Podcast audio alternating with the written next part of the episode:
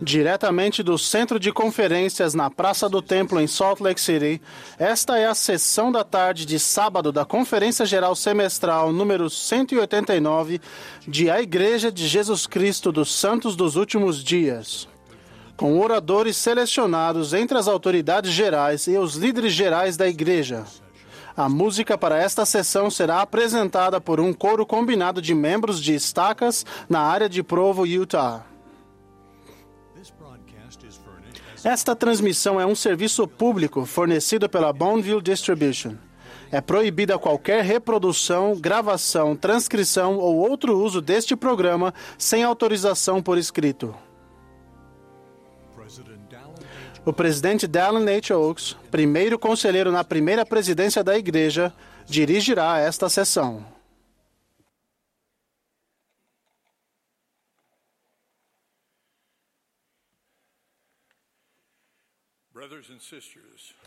Irmãos e irmãs, sejam bem-vindos à sessão da tarde de sábado da Conferência Geral Semestral número 189 de A Igreja de Jesus Cristo dos Santos dos Últimos Dias. O presidente Russell M. Nelson, que preside a conferência, pediu-me que eu dirigisse esta sessão. Estendemos nossa saudação a todos os presentes e aos que nos assistem pela televisão, pelo rádio ou pela internet. Também damos as boas-vindas aos que assistem à conferência na sede de Estaca em várias partes do mundo, as quais a conferência está sendo transmitida via satélite. A música para esta sessão será apresentada por um coro de membros de estacas da área de Provo, Utah, sob a regência de Jim Kazan, com Joseph Peebles ao órgão. O coro dará início a esta reunião cantando Jesus, minha luz. A oração de abertura será então oferecida pelo elder Matthew L. Carpenter, dos 70.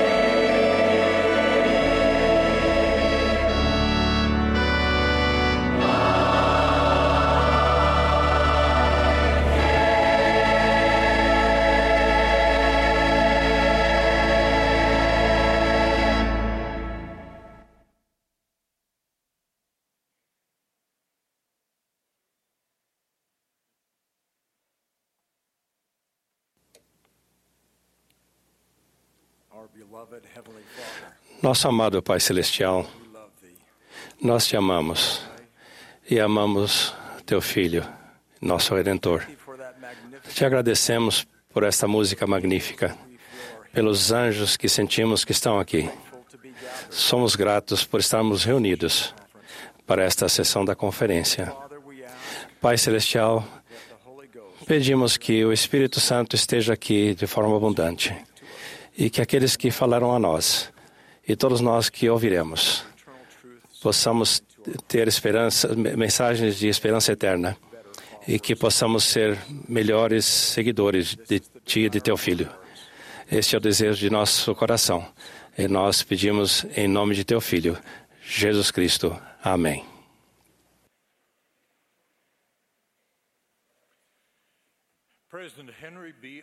O presidente Henry B. Eyring apresentará agora às autoridades gerais, os setentas de área e os líderes gerais da igreja para voto de apoio.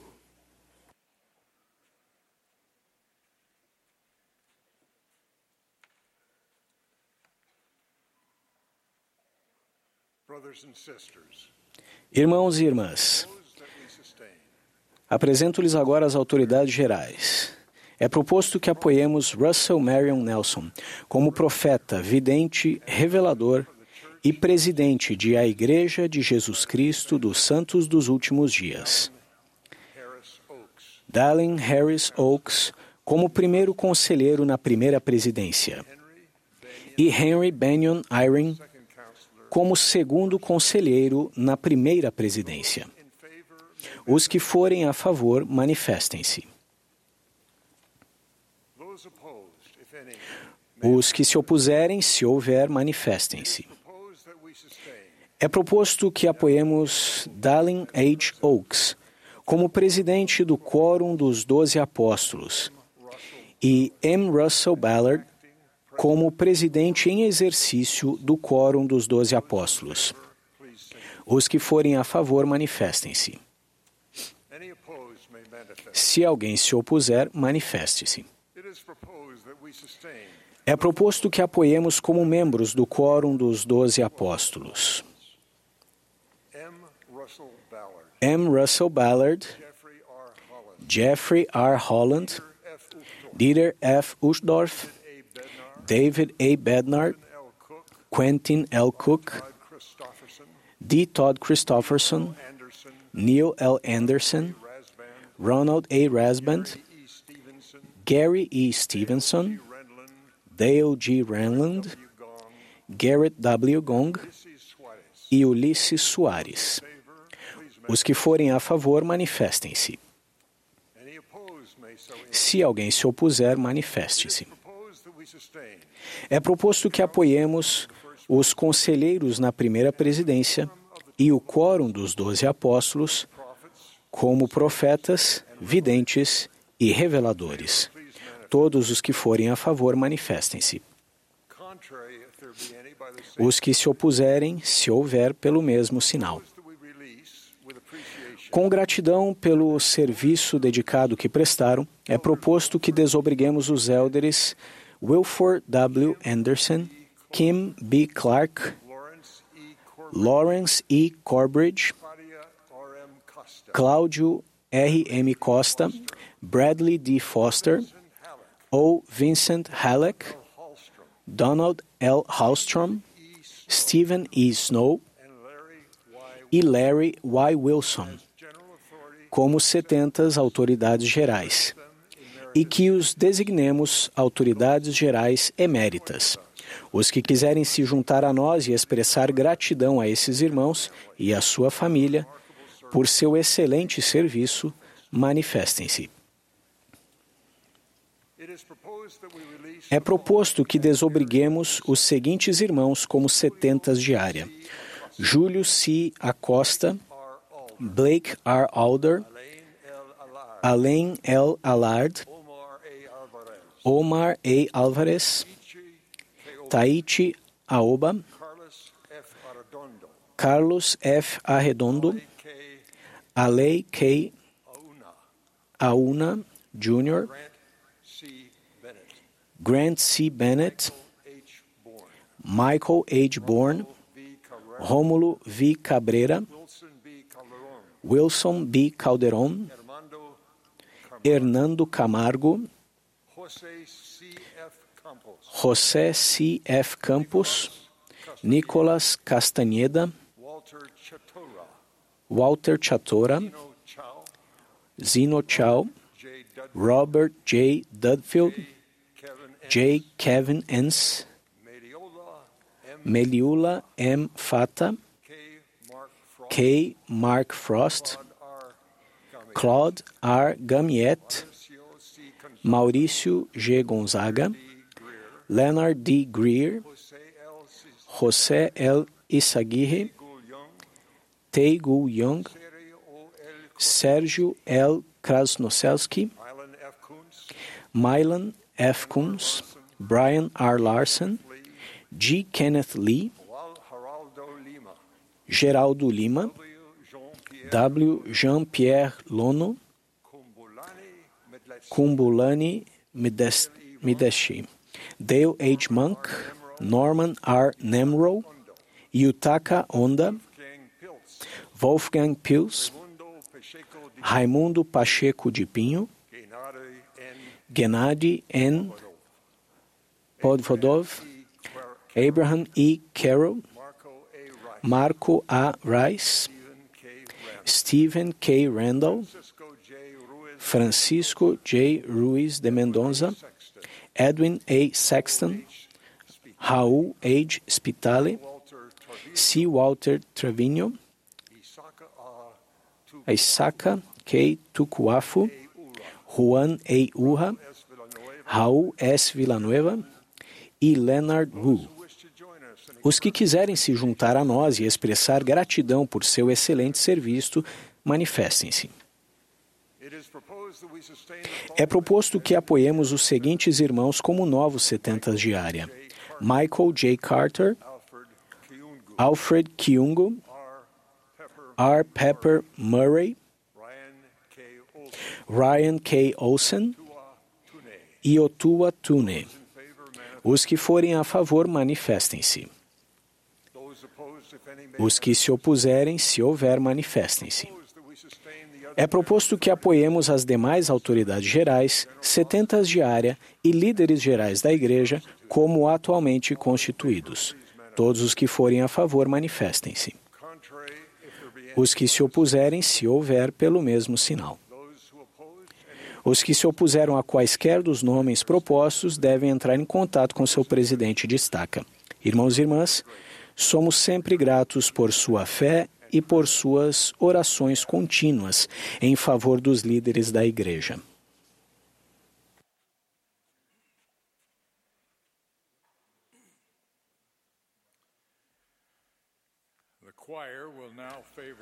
O coro agora cantará Doce é o Trabalho. Após o hino, ouviremos o elder David A. Bedner, do Quórum dos Doze Apóstolos. Em seguida, ouviremos o elder Ruben V. Aliot, dos 70. Após suas palavras, ouviremos nosso amado profeta, o presidente Russell M. Nelson, e o elder Quentin L. Cook, do Quórum dos Doze Apóstolos, falará em seguida.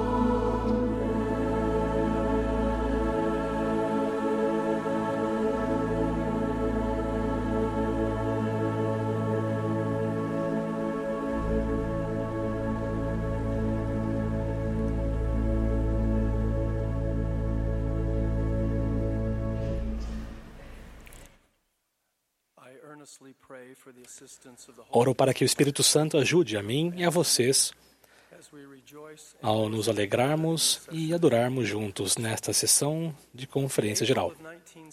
Em abril de 1976, Other Boy K. Packer falou em uma conferência geral especificamente aos jovens da igreja. Em sua clássica mensagem intitulada Crocodilos Espirituais, ele descreveu como, durante uma designação na África, ele observou um crocodilo bem camuflado espreitar vítimas inocentes.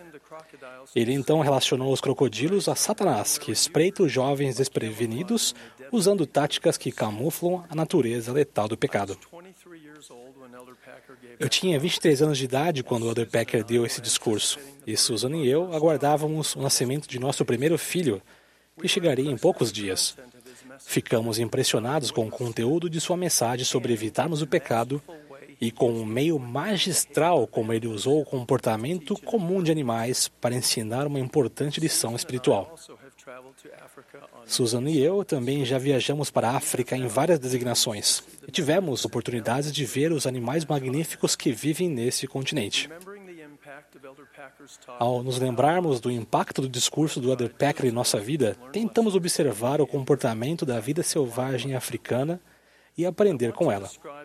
Quero descrever as características e as táticas de dois guepardos que Susan e eu observamos ao caçarem suas presas e relacionar algo que vimos à nossa observância diária do Evangelho de Jesus Cristo. Os guepardos são os animais mais rápidos da Terra e chegam a alcançar a velocidade de 120 km por hora. Esses belos animais podem acelerar de 0 a 109 km por hora em menos de 3 segundos. Os guepardos são predadores que espreitam suas presas e aceleram por um curto espaço para persegui-las e atacá-las. Susan e eu passamos quase duas horas observando dois guepardos que estavam viajando, vigiando uma manada de tupis, os antílopes mais comuns da África. As gramíneas altas e secas da savana africana estavam douradas e quase ocultavam completamente os predadores enquanto perseguiam um grupo de tupis. Os guepardos estavam separados um do outro cerca de 90 metros, mas trabalhavam em equipe. Enquanto um guepardo aguardava ereto no meio do mato sem se mover, o outro se arrastava abaixado, aproximando-se lentamente dos topis que de nada suspeitavam. Então, o guepardo que estava inerte desapareceu no meio do mato no exato momento em que o outro se sentou ereto. Esse padrão que se alternava de um guepardo se arrastando abaixo, abaixado para a frente enquanto o outro se sentava ereto no meio do mato, continuou por um longo tempo. A sutileza furtiva dessa estratégia tinha a intenção de distrair e enganar os tupis e, assim, divergir a atenção deles do perigo iminente. Paciente e continuamente, os dois guepardos trabalharam em equipe para garantir sua próxima refeição. Posicionados sobre cupinzeiros entre a grande manada de tupis e os guepardos que se aproximavam, estavam vários tupis mais velhos e mais fortes, servindo de sentinelas. A visão ampliada da pradaria do alto dos cupinzeiros permitia que os topis guardiões procurassem sinais de perigo. Assim, repentinamente, assim que os guepardos ficaram a uma distância de ataque, todo o grupo de topis saiu em disparada. Não sei se as sentinelas se comunicaram com um grande grupo, grupo ou como elas fizeram isso, mas de alguma forma, um alerta foi dado e todos os topis fugiram para um lugar seguro. E o que os guepardos fizeram em seguida? Sem demora, os dois guepardos retomaram o padrão de se arrastarem abaixado para a frente, enquanto, enquanto o outro se sentava ereto no meio do mato. O padrão de perseguição continuou. Eles não pararam. Não pararam para descansar. Foram incansáveis ao seguir sua estratégia de enganar e distrair. Susan e eu observamos os guepardos desaparecerem ao longe, sempre se aproximando cada vez mais da manada de tupis. Naquela noite, Susan e eu tivemos uma conversa inesquecível sobre o que observamos e aprendemos. Também contamos essa experiência a nossos filhos e netos e identificamos muitas lições valiosas. Vou agora descrever três dessas lições. Lição número um: cuidado com os disfarces atraentes do mal. Para mim, os guepardos são criaturas elegantes, atraentes e fascinantes. A pelagem amarelo-cinzenta, com manchas pretas, funciona como um belo disfarce que torna esses animais quase invisíveis enquanto espreitam suas presas nas pradarias africanas. De modo semelhante, ideias e ações espiritualmente perigosas com frequência se mostram atraentes, desejáveis ou prazerosas. Assim, em nosso mundo contemporâneo, cada um de nós precisa tomar cuidado com o mal atraente que finge ser bom. Conforme advertiu Isaías, ai dos que ao mal chamam bem e ao bem mal, que fazem das trevas luz e da luz trevas, e fazem do amargo doce e do doce amargo. Em uma época paradoxal em que violar a santidade da vida humana é alardeado como correto e o caos é descrito como liberdade, como somos abençoados por vivermos nessa dispensação dos últimos dias, quando a luz do Evangelho restaurado pode brilhar em nossa vida e nos ajudar a discernir as, as mentiras e distrações sombrias do adversário. Pois aqueles que são prudentes e tiverem recebido a verdade e tomado o Santo Espírito por seu guia e não tiverem sido enganados, em verdade vos digo que não serão cortados e lançados no fogo, mas suportarão o dia. Lição número 2: mantenha-se acordado e alerta. Para um tupi, um breve momento de descuido ou de falta de atenção poderia levar ao rápido ataque de um guepardo. Do mesmo modo, a complacência e a negligência espiritual nos tornam vulneráveis aos avanços do adversário. A imprudência espiritual traz grandes perigos para a nossa vida. Nefe descreveu como nos últimos dias Satanás tentaria pacificar e acalentar os filhos de Deus em um falso sentimento de segurança carnal, de modo que dirão: tudo vai bem em Sião, sim, Sião prospera, tudo vai bem. E assim o diabo engana suas almas e os conduz cuidadosamente ao inferno. A vigilância constante é uma exigência para contra-atacarmos a complacência e a negligência. Ser vigilante é o estado ou a ação de observar cuidadosamente para verificar se há possíveis perigos ou dificuldades. E observar cuidadosamente denota o ato de se manter acordado a fim de guardar e proteger. Falando de coisas espirituais, precisamos nos manter acordados e alertas aos sussurros do Espírito Santo e aos sinais que vêm dos atalaias do Senhor. Sim, e eu também vos exorto a vigiardes e orardes para não serdes levados pelas tentações do diabo, pois eis que ele não vos recompensa com coisa alguma que seja boa. Concentrar nossa vida no Salvador e em seu Evangelho permite que vençamos a tendência que o homem natural tem de ser espiritualmente sonolento e preguiçoso. Ao sermos abençoados com olhos para ver e ouvidos para ouvir, o Espírito Santo pode aumentar nossa capacidade de olhar e escutar quando normalmente não achamos que precisamos olhar e escutar, ou quando achamos que nada precisa ser visto ou ouvido. Vigiai, portanto, para que estejais prontos. Lição número 3: compreender a intenção do inimigo. Um guepardo é um predador que naturalmente se alimenta de outros animais. Todos os dias, o dia todo, um guepardo é um predador. Satanás é o inimigo de toda justiça e dos que buscam cumprir a vontade de Deus. Todos os dias, o dia todo, Seu único intento e seu único propósito são tornar os filhos e as filhas de Deus tão miseráveis como Ele mesmo. O plano de felicidade do, do Pai visa prover a orientação para seus filhos a fim de ajudá-los a vivenciar alegria duradoura e levá-los em segurança de volta à presença dele com um corpo ressurreto e exaltado. O diabo se empenha em fazer com que os filhos e as filhas de Deus fiquem confusos e infelizes, prejudicando o progresso eterno deles.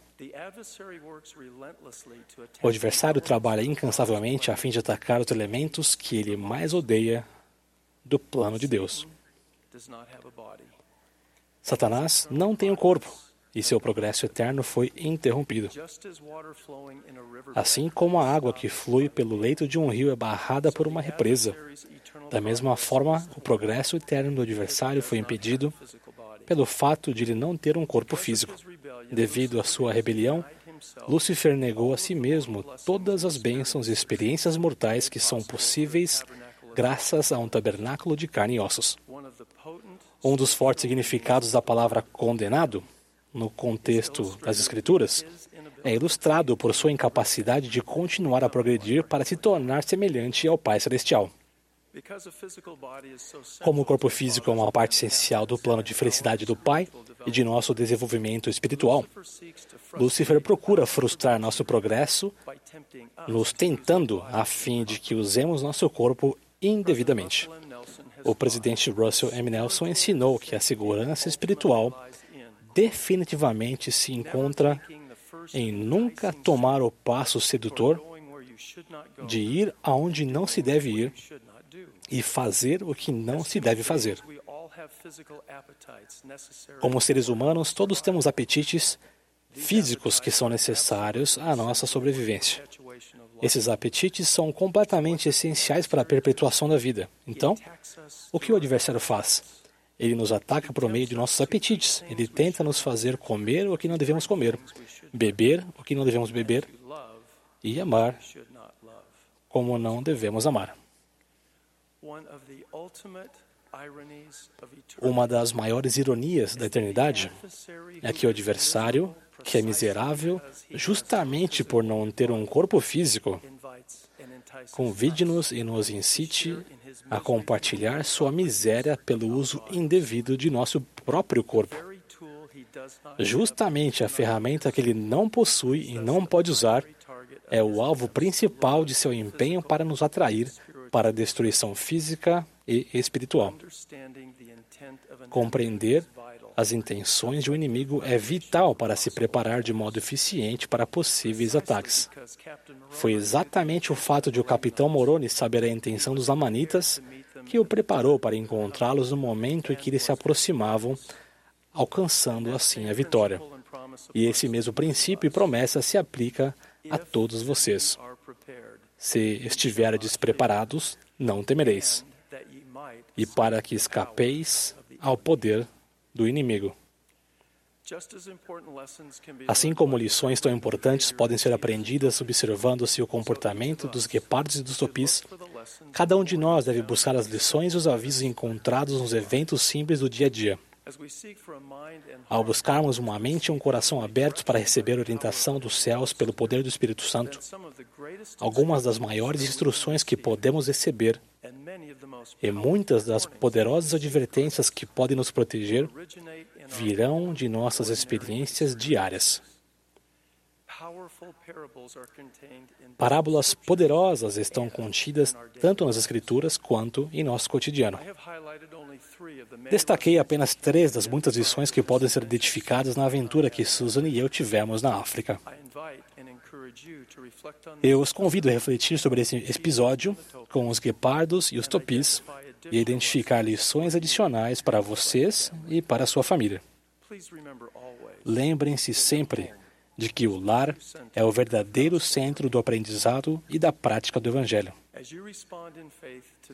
Ao aceitarem esse convite com fé, pensamentos inspirados virão à sua mente, sentimentos espirituais lhes encherão o coração, e vocês reconhecerão atitudes que devem ser tomadas ou continuadas para que tomem sobre si toda a armadura do Senhor, para que possam resistir no dia mau havendo feito tudo a fim de subsistirem.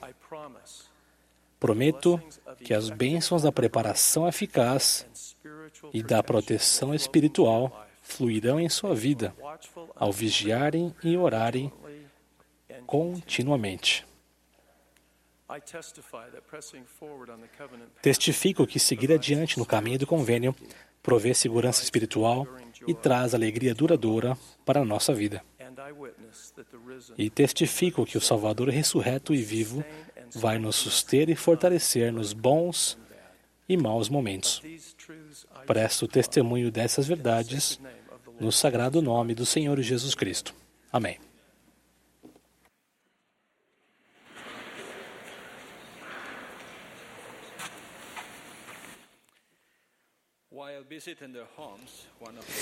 Quando visito o lar de conversos, uma das coisas que costumo perguntar é como eles e sua família conheceram a igreja e vieram a ser batizados. Mesmo que no momento não estejam ativos ou que tenham parado de frequentar a igreja há muitos anos, a resposta é sempre a mesma. Com um sorriso radiante nos lábios, eles começam a relatar como foram encontrados.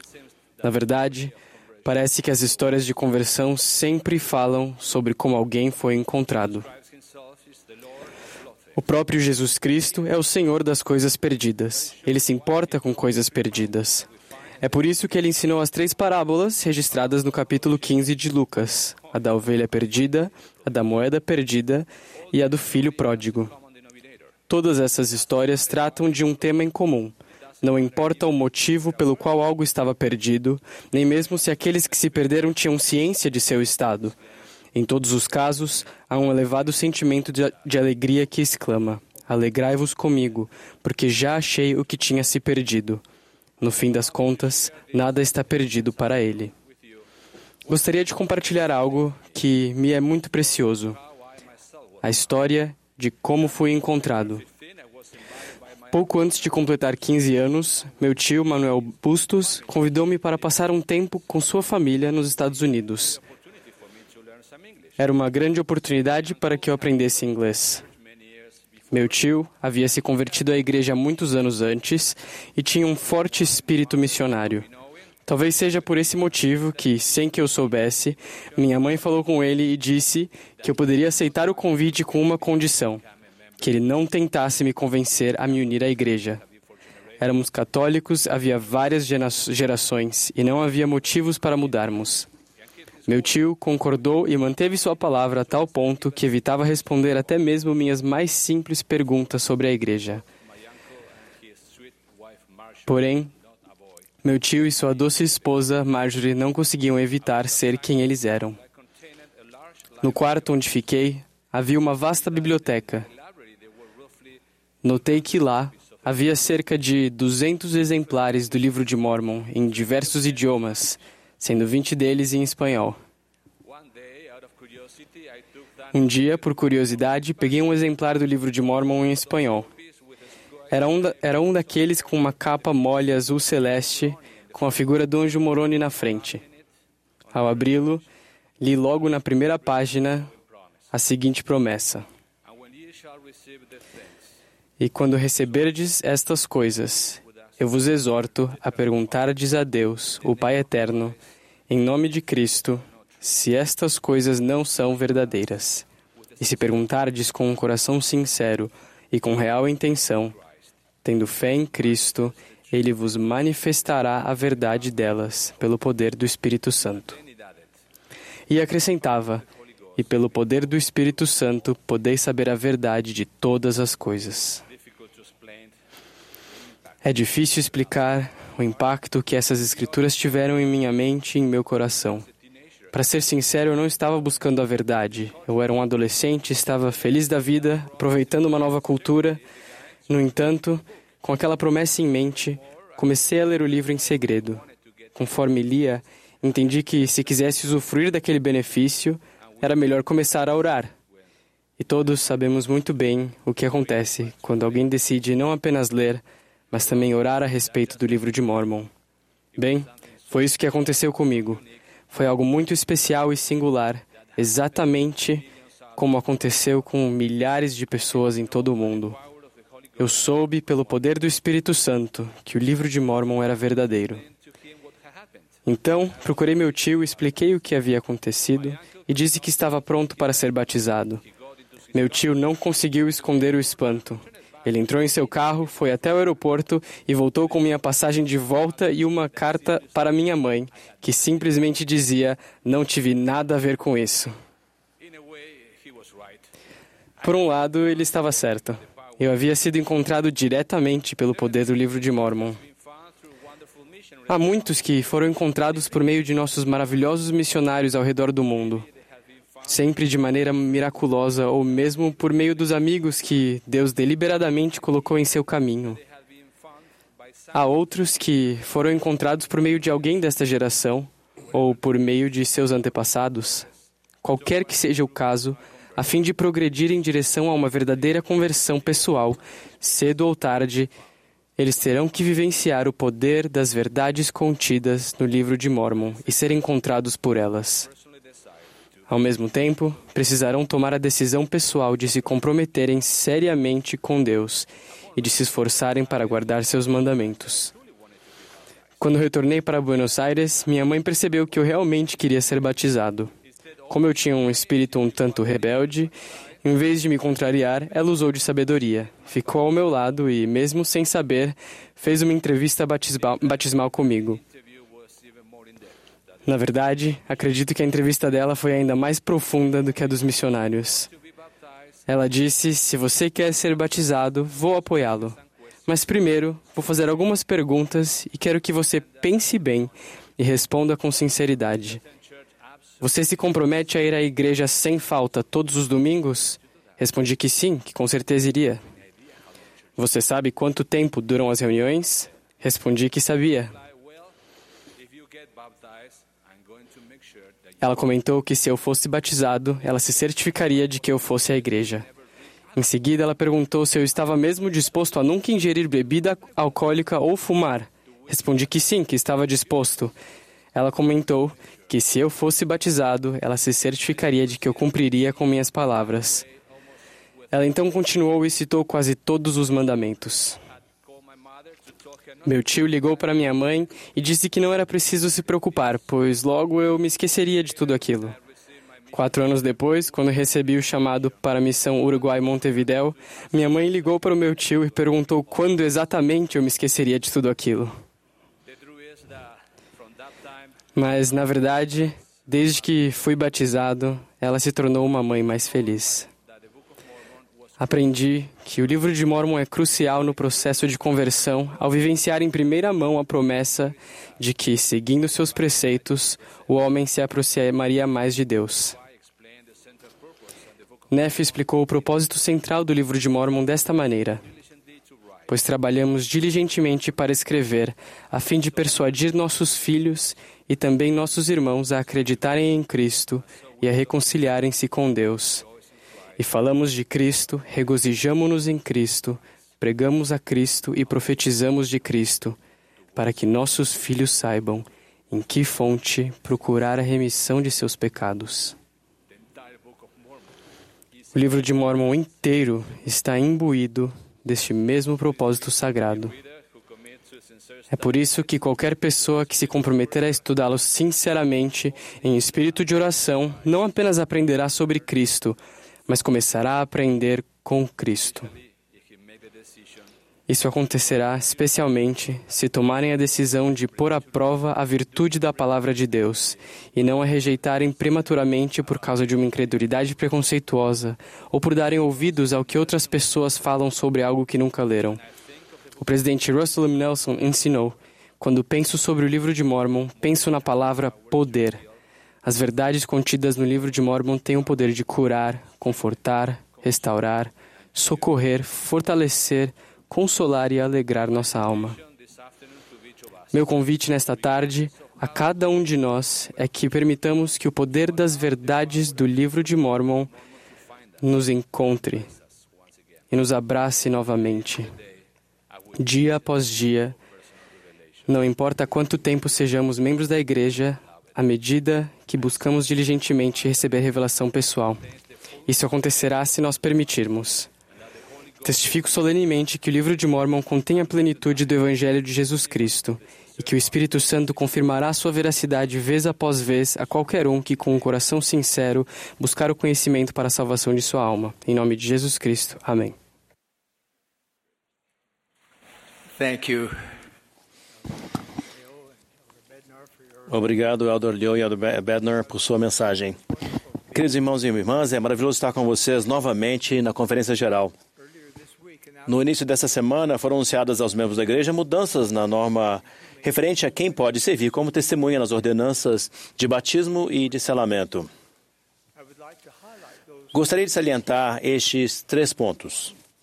Um, um batismo em favor de uma pessoa falecida pode ser testemunhado por qualquer pessoa que tenha uma recomendação válida para o templo, incluindo a recomendação de uso limitado. 2. Qualquer membro com investidura portando uma recomendação para o templo válida pode servir como testemunha para as ordenanças de selamento, tanto para vivos como pelos mortos. 3. Qualquer membro da igreja batizado pode servir como testemunha do batismo de uma pessoa viva. Essa alteração se refere a todos os batismos realizados fora do templo. Esses ajustes nas normas são procedimentais e a doutrina e os convênios fundamentais permanecem inalterados e são igualmente eficazes em todas as ordenanças. Essas alterações devem aumentar grandemente a participação da família nessas ordenanças. Também gostaria de falar com vocês agora para apresentar ajustes relativos a nossos jovens e a seus líderes.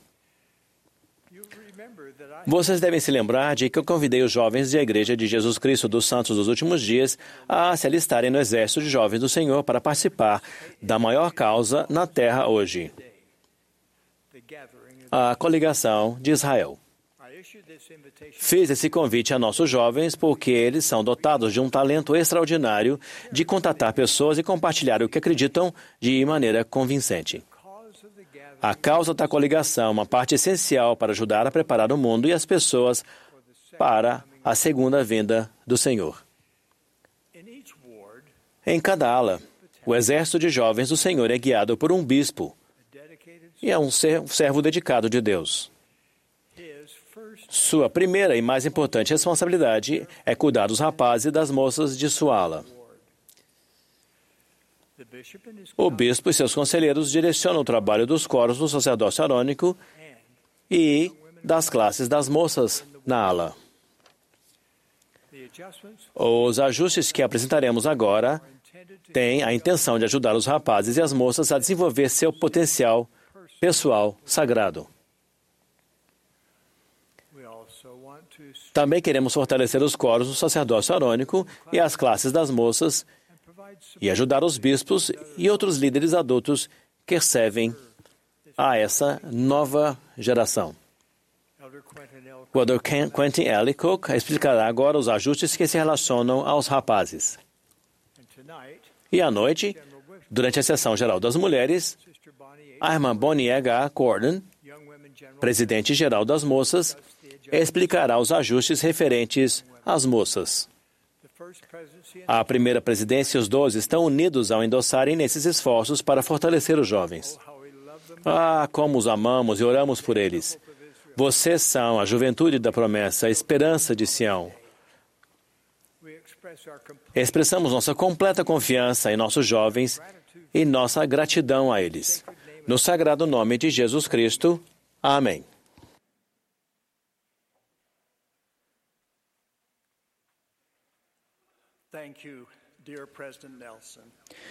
Obrigado, querido presidente Nelson, por essa maravilhosa orientação que foi revelada a respeito das testemunhas nos batismos e pela orientação que você pediu que compartilhássemos a fim de ajudar a fortalecer os jovens e a desenvolver seu potencial sagrado. Antes de falar sobre esses ajustes, expressamos nossa sincera gratidão pela maneira excepcional como os membros reagiram às mudanças na restauração contínua do Evangelho. Tal como o presidente Nelson sugeriu no ano passado, vocês tomaram suas vitaminas. Vocês alegre, alegremente estudam o Vem e Segue-me em seu lar.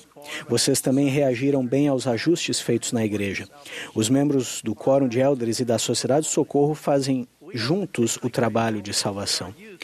Estamos transbordando de gratidão. Somos especialmente gratos por nossos jovens continuarem sendo fortes e fiéis. Nossa juventude vive em uma época emocionante, mas também desafiadora. As opções disponíveis nunca foram tão drásticas. Um exemplo: o smartphone moderno fornece acesso a informações incrivelmente importantes e edificantes, inclusive acesso à história da família e às sagradas escrituras. Por outro lado, ele torna possível o acesso a futilidades, imoralidade e maldade que não estavam prontamente disponíveis no passado. A fim de ajudar nossos jovens a navegar nesse labirinto de escolhas, a Igreja preparou três iniciativas profundas e abrangentes. Primeiro, o currículo foi fortalecido e expandido para o lar. Segundo, um programa para crianças e jovens, que inclui atividades empolgantes e desenvolvimento pessoal. Foi apresentado no domingo passado pelo presidente Nelson, pelo presidente Ballard e pelos líderes gerais. Uma terceira iniciativa trata de mudanças organizacionais, com o objetivo de que os jovens sejam um foco mais significativo de nossos bispos e outros líderes. Esse foco deve ser espiritualmente poderoso e deve ajudar nossos jovens a se tornarem o exército de jovens que o presidente Nelson pediu que eles se tornassem. Esses esforços, com os outros anunciados nos últimos dois anos, não apresentam mudanças isoladas Cada um dos ajustes é uma parte integrante de um modelo interligado que tem o propósito de abençoar os santos e prepará-los para se encontrarem com Deus. Uma parte do modelo está relacionada à nova geração. Desde cedo é pedido que nossos jovens tenham mais responsabilidade individual, sem que pais e líderes façam o que os jovens podem fazer por si mesmos. Hoje anunciamos mudanças organizacionais para os jovens em âmbito de ala e de estaca. Como o presidente Nelson explicou, a irmã Bonnie H. Cordon explicará as mudanças na organização das moças esta noite. Um dos propósitos das mudanças que vou abordar agora é o fortalecimento dos portadores do sacerdócio arônico, dos quórums e das presidências de quórum do sacerdócio arônico. Essas mudanças alinham nossa prática com o que lemos em Doutrina e Convênio 107.15. O bispado é a presidência desse sacerdócio arônico e possui as chaves, ou seja, a autoridade do mesmo. Um dos deveres do bispo, que se encontra nas Escrituras, é presidir os sacerdotes e sentar-se em conselho com eles, ensinando-os a respeito dos deveres de seu ofício. Além disso, o primeiro conselheiro no bispado será especificamente responsável pelos mestres e o segundo conselheiro pelos diáconos. Assim, a fim de nos alinharmos com essa revelação em Doutrina e Convênios, as presidências dos rapazes em âmbito de alas serão descontinuadas. Esses irmãos fiéis fizeram um ótimo trabalho e expressamos nossa gratidão a eles. Esperamos que os bispados enfatizem as responsabilidades do sacerdócio dos rapazes e se concentrem nelas, ajudando-os em seus deveres do quórum. Adultos capacitados serão chamados como consultores dos rapazes para ajudar as presidências de quórum do sacerdócio arônico e o bispado em seus deveres. Estamos confiantes de que mais rapazes e moças aceitarão o desafio e permanecerão no caminho do convênio com esse foco mais centralizado em nossa juventude. No padrão inspirado do Senhor, o bispo é responsável por todos na ala. Ele abençoa os jovens, bem como a seus pais. Ao aconselhar um rapaz que tinha problemas com pornografia, um bispo descobriu que conseguiria ajudá-lo a se arrepender ao ajudar os pais a reagir com amor e compreensão. A cura do rapaz foi uma cura para a família. E foi possível porque o bispo agiu em benefício da família toda. O rapaz é agora um digno portador do sacerdócio de Melquisedeque e um missionário de tempo integral. Tal como esse relato sugere, esses ajustes vão ajudar os bispos e seus conselheiros a se concentrarem em suas responsabilidades fundamentais para com os jovens e para com as crianças da primária. Fazer também o poder do poder e dos deveres do sacerdócio arônico a parte central da vida pessoal e das metas de cada rapaz. Esses ajustes também vão enfatizar as responsabilidades das presidências de quórum do sacerdócio arônico e o fato de que elas reportam diretamente ao bispado. Motivar os líderes adultos a auxiliar e aconselhar as presidências de quórum do sacerdócio arônico para, para que magnifiquem o poder e a autoridade de seu ofício. Como indicado, esses ajustes não diminuem a responsabilidade dos bispados para com as moças. Assim como o presidente Nelson acabou de ensinar, a primeira e mais importante responsabilidade do bispo é cuidar dos rapazes e das moças de sua ala. De que maneira nossos amados e diligentes bispos cumprirão essa responsabilidade? Como vocês se lembram, em 2018 os quórums do sacerdócio de Melquisedeque foram ajustados para que trabalhassem ainda mais com a sociedade de socorro para que o Quórum de Élderes e a Sociedade de Socorro pudessem, sob a direção do bispo, ajudar a assumir importantes responsabilidades que anteriormente consumiam muito tempo, muito do tempo dele. Essas responsabilidades incluem, incluem, a obra missionária e o trabalho de templo e história da família na ala, bem como grande parte da administração aos membros da ala. O bispo não pode delegar algumas responsabilidades, como a de cuidar dos jovens, ser um juiz comum, cuidar dos necessitados e supervisionar as, as finanças e os assuntos temporais. Essas responsabilidades são, no entanto, menores em número do que eram no passado. No ano passado, quando os ajustes do quórum do sacerdócio de Melquisedeque foram anunciados, o elder Jeffrey R. Holland explicou: o bispo certamente continua sendo o sumo sacerdote e presidente da ala. Esse novo formato para o quórum de elders e a sociedade de socorro permitirá que ele presida o trabalho do sacerdócio de Melquisedeque e da sociedade de socorro, sem exigir que faça o trabalho dessas organizações. Por exemplo, uma presidente da Sociedade de Socorro e um presidente do Quórum de Elders, conforme designados, podem desempenhar um papel maior ao aconselhar os adultos, assim como uma presidente das moças ao aconselhar as moças. Embora somente o bispo possa servir como juiz comum, esses outros líderes também têm o direito de receber revelação do céu, para ajudar com desafios que não exijam um juiz comum ou não envolvam abuso de qualquer tipo. Não significa que uma moça não possa ou não deva falar com o bispo ou com seus pais. O foco deles são os jovens. Mas significa que uma líder das moças pode atender de modo melhor às necessidades de uma moça em particular. O bispado está tão preocupado com as moças quanto com os rapazes, mas reconhecemos a força que advém de se ter líderes das moças focadas, engajadas e fortes, que amam e orientam, sem assumir a função das presidências de classe, mas ajudando as jovens a ter sucesso nessas funções. A irmã Cordon vai compartilhar mais mudanças emocionantes para as moças esta noite. No entanto, anuncio que a presidente das moças da ala vai agora se aconselhar diretamente com o bispo da ala e reportar-se a ele. No passado, essa designação poderia ser delegada a um conselheiro, mas daqui para frente as moças serão uma responsabilidade direta daquele que possui as chaves para presidir a ala. A presidente da Sociedade de Socorro continua a reportar-se diretamente ao bispo. Em âmbito de estaca e na liderança geral, continuaremos a ter a presidência dos rapazes. Em âmbito destaca, um sumo conselheiro será o presidente dos rapazes, e com os sumos conselheiros designados para as moças e para a primária, será parte do comitê do sacerdócio arônico e das moças da estaca.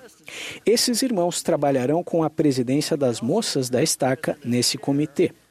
Tendo um conselheiro do presidente da estaca como líder, esse comitê terá maior importância devido ao fato de muitas iniciativas e atividades do novo programa Crianças e Jovens serem em âmbito de estaca. Esses sumo conselheiros, sob a direção da presidência da estaca, podem servir como um recurso para o bispo e para os cornos do sacerdócio arônico, de maneira semelhante ao serviço prestado pelos sumos conselheiros ao quórum de élderes da ala. Em relação a essa questão, outro conselheiro servirá como presidente da escola dominical da estaca e, conforme necessário, poderá servir no comitê do sacerdócio arônico e das moças da estaca. Mudanças organizacionais adicionais serão posteriormente explicadas em um comunicado que será enviado aos líderes. Essas mudanças incluem a reunião do Comitê da Juventude do Bispado será substituída por um Conselho de Jovens da ala, a palavra mutual será descontinuada e será alterada para atividades das moças, atividades do sacerdócio arônico ou atividades dos jovens, e essas atividades serão realizadas semanalmente onde for possível. O orçamento das alas para a realização de atividades dos jovens será dividido igualmente entre a organização dos rapazes e das moças, de acordo com o número de jovens de cada organização. Uma quantia suficiente será fornecida para as atividades da primária. Em todos os âmbitos, ala, aqui geral, usaremos o termo organização em vez do termo auxiliares. Aqueles que são líderes nas organizações gerais da Sociedade Socorro, das moças, dos rapazes, da primária e da escola dominical serão conhecidos como líderes gerais. Aqueles que são líderes de organizações na ala e na estaca serão conhecidos como líderes de ala e líderes de estaca.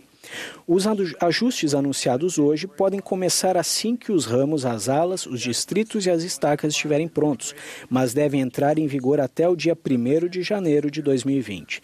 Esses ajustes quando combinados e integrados aos, aos ajustes anteriores, representam um esforço espiritual e organizacional consistente com a doutrina para abençoar e fortalecer todos os homens, mulheres, jovens e crianças, ajudando-os a seguir o exemplo de nosso Salvador Jesus Cristo à medida que progredimos no caminho do convênio. Queridos irmãos e irmãs, Prometo e presto testemunho de que esses ajustes abrangentes, sob a direção de um presidente e profeta inspirado, Russell M. Nelson, vão capacitar e fortalecer todos os membros da Igreja. Nossos jovens desenvolverão mais fé no Salvador, serão protegidos das tentações do adversário e estarão preparados para vencer os desafios da vida. No sagrado nome de Jesus Cristo. Amém.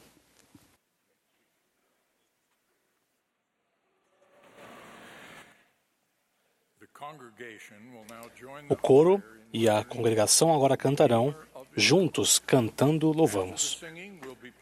Após o hino, ouviremos o irmão Mark L. Pace, que foi apoiado no último mês de abril como presidente-geral da escola dominical. Em seguida, ouviremos os elders L. Todd Budge e Jorge M. Alvarado, dos 70.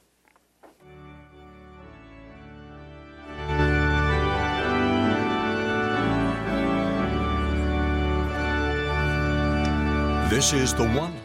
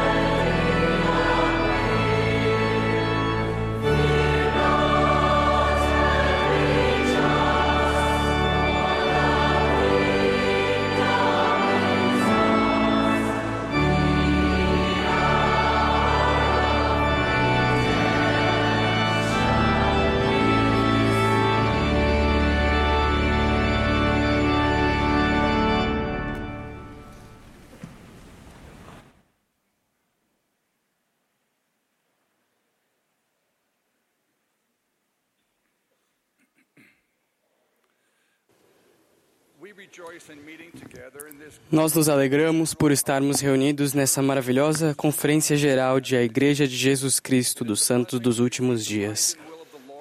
É uma bênção receber a mente e a vontade do Senhor por meio dos ensinamentos de seus profetas e apóstolos. O presidente Russell M. Nelson é o profeta vivo do Senhor. Somos muito gratos por seus conselhos inspirados e pela orientação que recebemos dele hoje. Acrescento meu testemunho aos que foram prestados anteriormente. Presto o testemunho de Deus, nosso Pai eterno. Ele vive, ele nos ama e cuida de nós. Seu plano de felicidade proporciona a bênção desta vida mortal e de nosso retorno final à sua presença. Também presto testemunho de Jesus Cristo. Ele é o Filho unigênito de Deus. Ele nos salvou da morte e ele nos redime do pecado ao exercermos fé nele e ao nos arrependermos. Seu infinito sacrifício expiatório em nosso favor traz a bênção da imortalidade e da vida eterna. Graças damos a Deus pela incomparável dádiva de seu Filho divino. Os santos dos últimos dias em todo o mundo são abençoados por adorar a Jesus Cristo em seus templos. Um desses templos está atualmente em construção em Winnipeg, Canadá. Minha esposa Anne-Marie e eu tivemos a oportunidade de visitar o local da construção em agosto desse ano. O templo foi lindamente projetado e certamente será magnífico quando estiver concluído. Entretanto, não pode haver um templo magnífico em Winnipeg ou em qualquer outro lugar sem um alicerce sólido e firme. Os ciclos de congelamento e descongelamento e as abrangentes condições de solo em Winnipeg tornaram difícil a preparação do alicerce do templo. Portanto, foi decidido que o alicerce desse templo consistiria de 70 vigas de aço revestidas de concreto. Essas vigas possuem 18 metros de comprimento e entre 30 a 50 centímetros de diâmetro. Elas são cravadas no solo até atingirem a rocha matriz, aproximadamente 15 metros abaixo da superfície. Dessa forma, as 70 vigas estabelecem um alicerce sólido e firme para o lindo templo de Winnipeg. Como santos dos últimos dias, procuramos um alicerce firme e seguro semelhante para a nossa vida, um alicerce espiritual necessário para trilharmos nossa jornada da mortalidade de volta a nosso lar celestial. Esse alicerce é estabelecido na rocha matriz de nossa conversão ao Senhor Jesus Cristo. Nós nos lembramos dos ensinamentos de Elamã no livro de Mormon. E agora, meus filhos, lembrai-vos, lembrai-vos de que é sobre a rocha de nosso Redentor, que é Cristo, Filho de Deus, que deveis construir os vossos alicerces, para que, quando o diabo lançar a fúria de seus ventos, sim, seus dardos no torvelinho, isso não tenha poder para vos arrastar ao abismo da miséria e angústia sem fim, por causa da rocha sobre a qual estáis edificados, que é um alicerce seguro, e se os homens edificarem sobre esse alicerce, não cairão. Felizmente, vivemos em uma época na qual profetas e apóstolos nos ensinam a respeito do Salvador Jesus Cristo. Seguir seus conselhos nos ajuda a estabelecer um firme alicerce em Cristo. Há um ano, em suas considerações iniciais na Conferência Geral de outubro de 2018, o presidente Russell M. Nelson fez a seguinte declaração e admoestação. O objetivo de longa data da Igreja tem sido auxiliar todos os membros a aumentar sua fé em nosso Senhor Jesus Cristo e em sua expiação, a fazer e cumprir seus convênios com Deus e a fortalecer e selar a família deles. Neste complexo mundo atual, isso não é fácil. O adversário está aumentando de modo exponencial seus ataques à fé, a nós e às famílias. Para sobrevivermos espiritualmente, precisamos de estratégias de defesa e planos proativos. Logo após as palavras do presidente Nelson, o elder Quentin L. Cook, do Quórum dos Doze Apóstolos, apresentou o recurso Vem e Segue-me para estudo pessoal e familiar. Suas palavras incluíram as seguintes afirmações. O novo recurso Vem e Segue-me visa ajudar os membros a aprender o Evangelho no lar. Este recurso é para cada pessoa e família da igreja. Nosso propósito é equilibrar as experiências na igreja e no lar, de modo a aumentar de forma significativa a fé e a espiritualidade e aprofundar a conversão ao Pai Celestial e ao Senhor Jesus Cristo. Em janeiro deste ano, os santos dos últimos dias no mundo inteiro começaram a estudar o Novo Testamento com o recurso Vem e Segue-me como seu guia. Com uma programação semanal, o Vem e Segue-me nos ajuda a estudar as Escrituras, a doutrina do Evangelho e os ensinamentos dos profetas e apóstolos. É um recurso maravilhoso para todos nós. Após nove meses do início desse programa mundial de estudo das Escrituras, o que vemos? Vemos santos dos últimos dias em todos os lugares aumentando sua fé e devoção ao Senhor Jesus Cristo. Vemos indivíduos e famílias reservando tempo durante a semana para estudar as palavras de nosso Salvador. Vemos uma melhora na instrução do Evangelho em nossas aulas dominicais ao estudarmos as Escrituras em nosso lar e compartilharmos nossas impressões na igreja. Vemos mais alegria e união familiar desde que mudamos de uma simples leitura das Escrituras para um profundo estudo das Escrituras. Tive o privilégio de me reunir com muitos santos dos últimos dias e ouvir em primeira mão suas experiências com o Vem Segue-me. Suas expressões de fé preenchem meu coração de alegria. Aqui estão somente alguns dos comentários que eu vi de vários membros da igreja. Um pai compartilhou: Desfruto do Vem e Segue-me porque tenho a oportunidade de prestar testemunho do Salvador para meus filhos. Em outro lar, uma criança disse: É uma oportunidade de ouvir meus pais prestarem seu testemunho. Uma mãe compartilhou: Temos sido inspirados a saber como colocar Deus em primeiro lugar o tempo que pensávamos que não tínhamos tem sido preenchido com esperança, alegria, paz e sucesso de maneiras que não sabíamos ser possíveis. Um casal comentou: Estamos lendo as Escrituras de uma maneira completamente diferente de como líamos anteriormente. Estamos aprendendo muito mais do que jamais aprendemos antes. O Senhor quer que vejamos as coisas de uma maneira diferente. O Senhor está nos preparando. Uma mãe disse: Amo o fato de aprendermos as mesmas coisas juntos. Antes estávamos lendo as Escrituras, hoje estamos aprendendo com elas. Uma irmã compartilhou esta profunda perspectiva. Antes tínhamos a lição e as Escrituras a complementavam. Agora temos as Escrituras e a lição as complementa. Outra irmã comentou: Sinto uma diferença de quando estudo comparado a quando não estudo. Torna-se mais fácil falar com os outros a respeito de Jesus Cristo e de nossas crenças. Uma avó comentou: Telefono para meus filhos e netos ao domingo e compartilhamos uns com os outros pensamentos a respeito do Vem Segue-me. Uma irmã disse: Com o Vem Segue-me, parece que o Salvador está ministrando pessoalmente a mim. Foi algo inspirado pelos céus. Um pai comentou: Ao usarmos o Vem Segue-me, somos como os filhos de Israel, marcando as ombreiras de nossa porta e protegendo nossa família da influência do destruidor.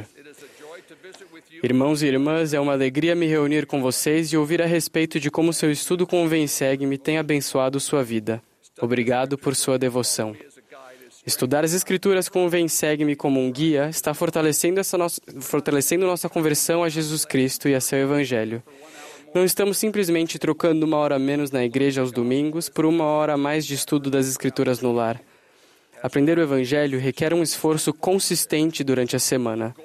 Tal como disse uma irmã, a meta não é fazer a igreja durar uma hora menos, é fazê-la durar seis dias mais. Agora, reflitam novamente sobre a admoestação de nosso profeta, o presidente Nelson, quando ele deu início à Conferência Geral de outubro de 2018. O adversário está aumentando de modo exponencial seus ataques à fé, a nós e a nossas famílias. Para sobrevivermos espiritualmente, precisamos de estratégias de defesa e planos proativos. Após isso, aproximadamente 29 horas depois, na tarde de domingo, ele encerrou a conferência com a seguinte promessa: Se trabalharem diligentemente para transformar seu lar em um centro de aprendizado do Evangelho, a influência do adversário em sua vida e em seu lar diminuirá. Como os ataques do adversário podem estar aumentando de modo exponencial, ao mesmo tempo que a influência do adversário está, na verdade, diminuindo? Isso pode acontecer e está acontecendo em toda a igreja, pois o Senhor prepara seu povo contra os ataques do adversário. Vem e segue-me é a estratégia de defesa e o plano proativo do Senhor.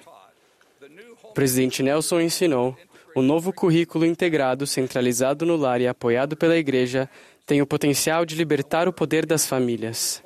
Entretanto, é e será exigido nosso melhor esforço. Precisamos agir de modo consciente e cuidadoso a fim de transformar nosso lar num lugar santificado de fé. Afinal, como o presidente Nelson também afirmou, cada um de nós é responsável por nosso próprio crescimento espiritual. Com o Vem e Segue-me, o Senhor está nos preparando para os tempos trabalhosos que agora enfrentamos. Ele está nos ajudando a estabelecer aquele alicerce seguro. E se os homens edificarem sobre esse alicerce, não cairão. O alicerce de um testemunho firmemente enraizado na rocha matriz de nossa conversão ao Senhor Jesus Cristo. Que nosso empenho diário em estudar as Escrituras nos fortaleça e nos torne dignos de receber essas bênçãos prometidas. É minha oração. Em nome de Jesus Cristo. Amém.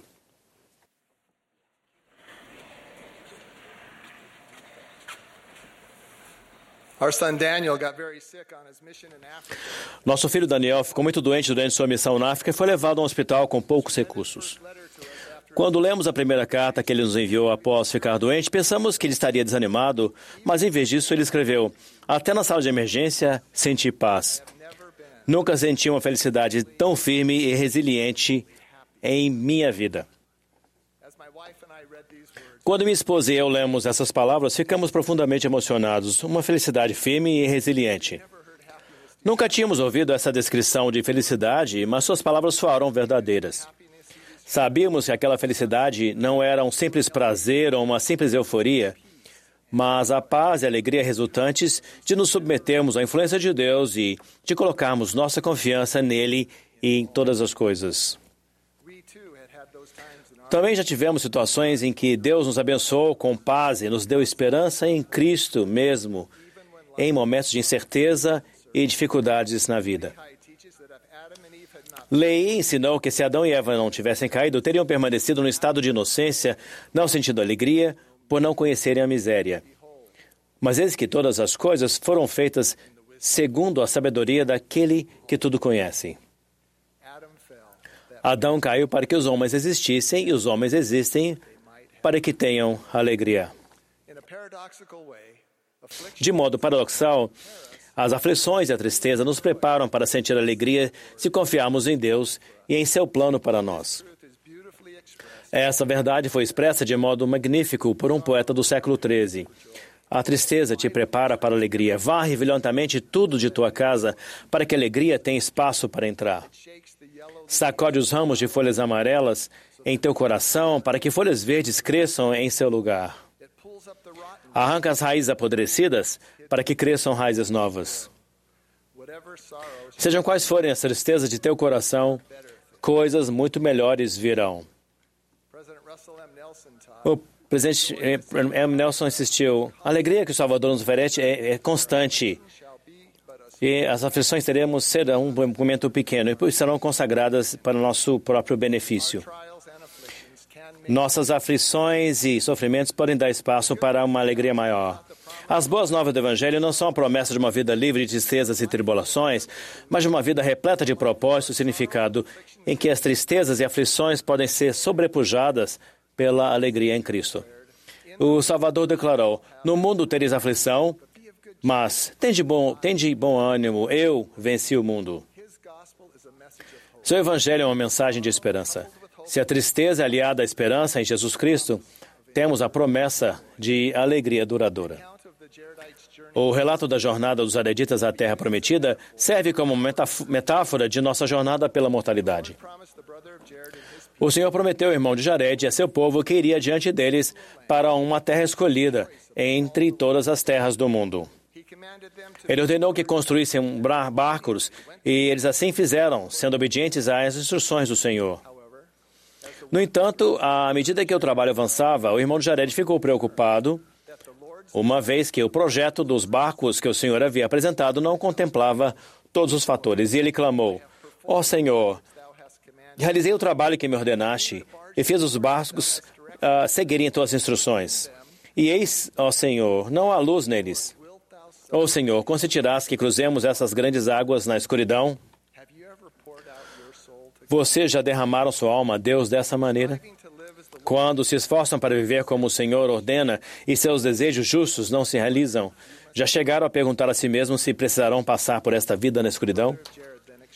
Então o irmão de Jared expressou uma preocupação ainda maior quanto à capacidade de sobreviverem nos barcos. Ele clamou: e também pereceremos, porque neles não podemos respirar, a não ser o ar que contém. As dificuldades da vida já fizeram com que você se sentisse sufocados ou se perguntasse se conseguiriam sobreviver até o fim do dia, quanto mais voltar ao lar celestial? Após ajudar o irmão de Jared a solucionar cada uma de suas preocupações, o Senhor explicou: Não podeis cruzar este grande mar sem que eu vos prepare um meio contra as ondas do mar e os ventos que saíram e os dilúvios que virão. O Senhor deixou claro que, em resumo, os jareditas não conseguiriam chegar à terra da promissão sem ele. Eles não tinham, não tinham controle da situação. E o único meio de cruzar as grandes águas seria colocando a confiança deles no Salvador. Essas experiências e instruções parecem ter aumentado a fé do irmão de Jared e fortalecido sua fé e sua confiança no Senhor. Observem como as orações dele mudaram de, pergu de perguntas e preocupações para expressões de fé e confiança. Eu sei, ó Senhor, que tu tens todo o poder e que podes fazer tudo quanto queiras para o benefício do homem. Eis que, ó Senhor, tu podes fazer isso. Sabemos que és capaz de mostrar grande poder, o qual parece pequeno ao entendimento do homem. Está escrito que os jareditas então embarcaram em seus navios ou barcos e lançaram-se ao mar, confiando-se ao Senhor seu Deus. Confiar-se significa entregar-se aos cuidados de alguém. O, o, motivo que fez com que os jareditas entrassem nos barcos não foi saber exatamente como tudo aconteceria em sua jornada. Eles entraram nos barcos porque aprenderam a confiar no poder, na bondade e na misericórdia de Deus. E por isso estavam dispostos a se entregar ao Senhor, bem como entregar a Ele quaisquer dúvidas ou receios. Recentemente, nosso neto, Abe, estava com medo de andar em um dos animais do carrossel que se movia para cima e para baixo. Ele preferia que um que não se movia. Sua avó finalmente o convenceu que seria seguro, então, confiando nela, ele subiu no brinquedo. Então ele disse com um grande sorriso: Não me sinto seguro, mas eu estou. Talvez os areditas tenham se sentido dessa maneira. Confiar em Deus nem sempre nos faz sentir seguros a princípio, mas traz alegria. A jornada não foi fácil para os jareditas. Eles foram muitas vezes submersos na profundeza do mar em virtude das ondas gigantescas que se quebravam sobre eles. Contudo, lemos que o vento não deixou de soprar em direção à terra prometida. Por mais difícil que seja entender, especialmente nos momentos da vida em que os ventos são fortes e o mar é turbulento, podemos obter consolo sabendo que Deus, em sua infinita bondade, está sempre soprando algum vento em direção a nosso lar celestial. E a história continua.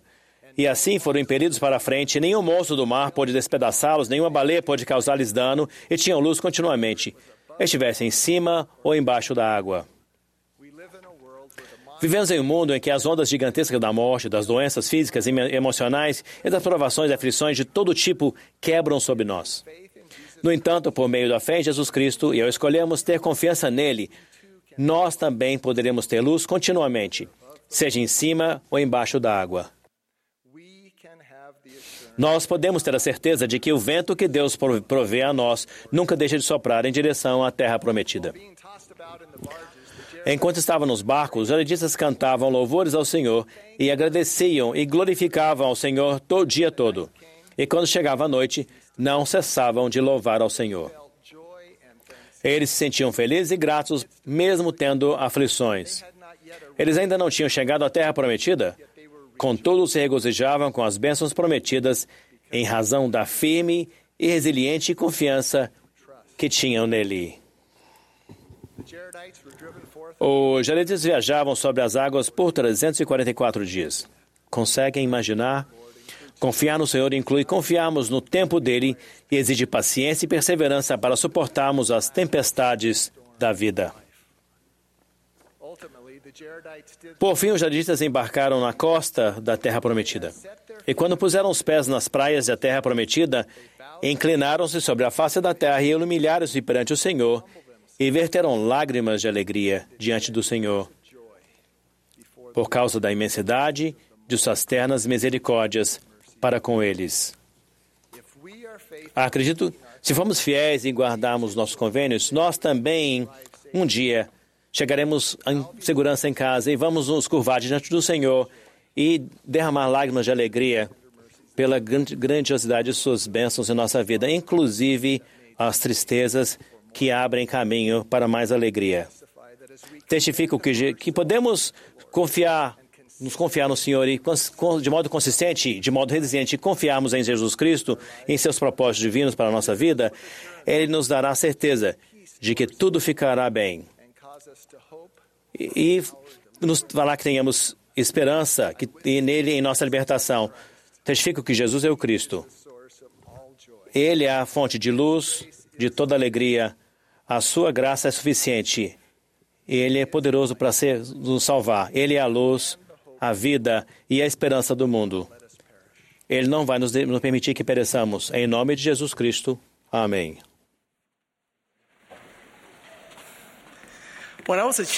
Member quando eu era criança, um membro da igreja se ofereceu para ajudar minha família a viajar de Porto Rico até Salt Lake City, para que pudéssemos nos selar no templo. Mas logo alguns obstáculos começaram a surgir. Uma das minhas irmãs, Marivid, ficou muito doente. Preocupados, meus pais oraram sobre o que deveriam fazer e sentiram que ainda assim deveriam fazer a viagem. Eles confiaram que, ao seguir fielmente a inspiração do Senhor, nossa família seria protegida e abençoada. E fomos abençoados.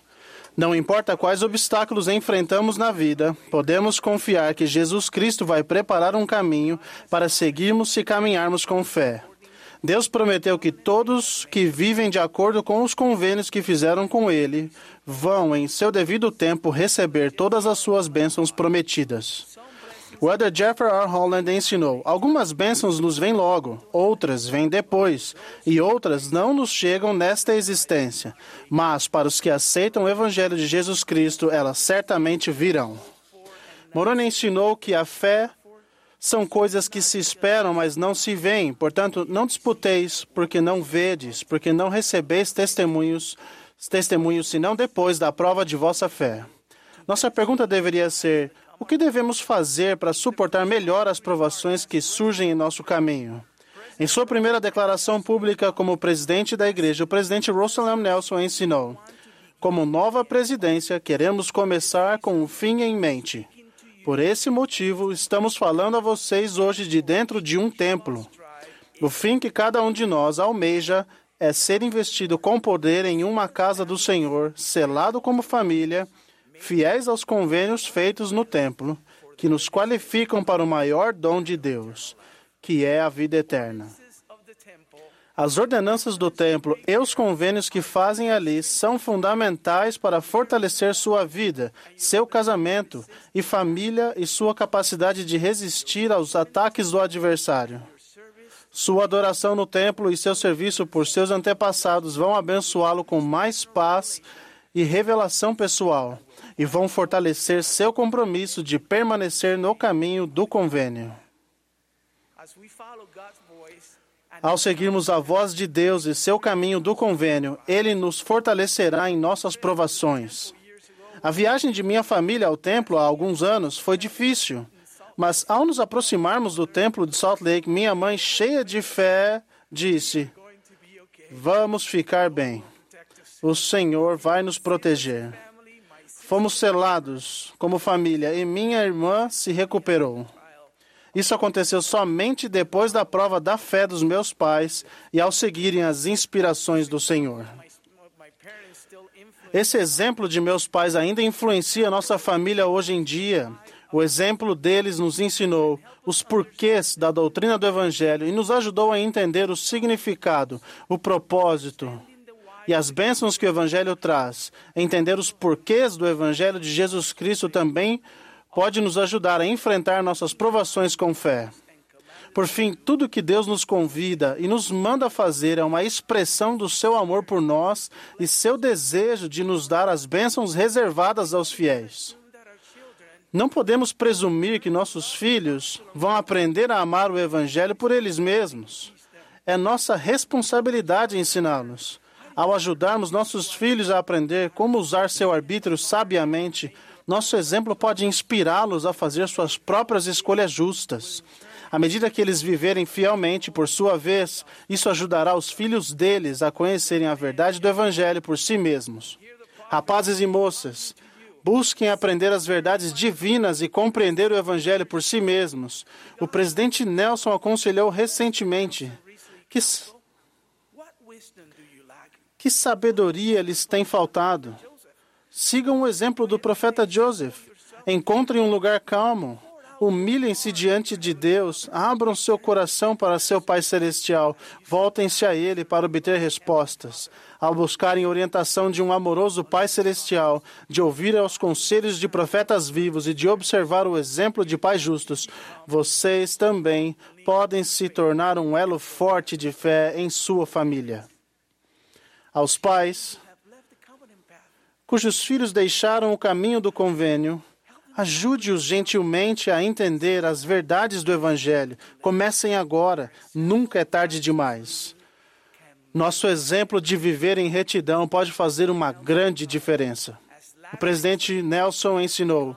Como santos dos últimos dias, nos acostumamos a pensar na igreja como algo que acontece em nossas capelas, com o apoio do que acontece no lar precisamos fazer um ajuste desse padrão.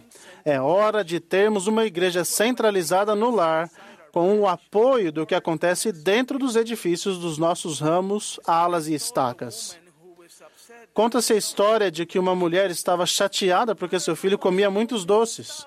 Mesmo que ela o repreendesse, ele continuava a se empanturrar de doces. Completamente frustrada, ela decidiu levar o menino para ver um homem muito sábio que ele respeitava. Ela o abordou e disse: Senhor, meu filho come muitos doces. Poderia dizer a ele que pare? Ele ouviu com atenção e disse ao menino: Vá para casa e volte daqui a duas semanas. Ela pegou seu filho e foi para casa, perplexa, porque por ele não haver pedido ao menino que parasse de comer doces. Eles voltaram duas semanas depois. O sábio olhou diretamente para a criança e disse: Menino, você precisa parar de comer tantos doces. Isso faz mal para a sua saúde. O rapaz balançou a cabeça e prometeu que o faria. A mãe do rapazinho perguntou: Por que você não disse isso duas semanas atrás? O sábio sorriu. Duas semanas atrás, eu mesmo comia muitos doces. Esse homem era tão íntegro que sabia que seu conselho teria poder apenas se ele o aplicasse em sua própria vida.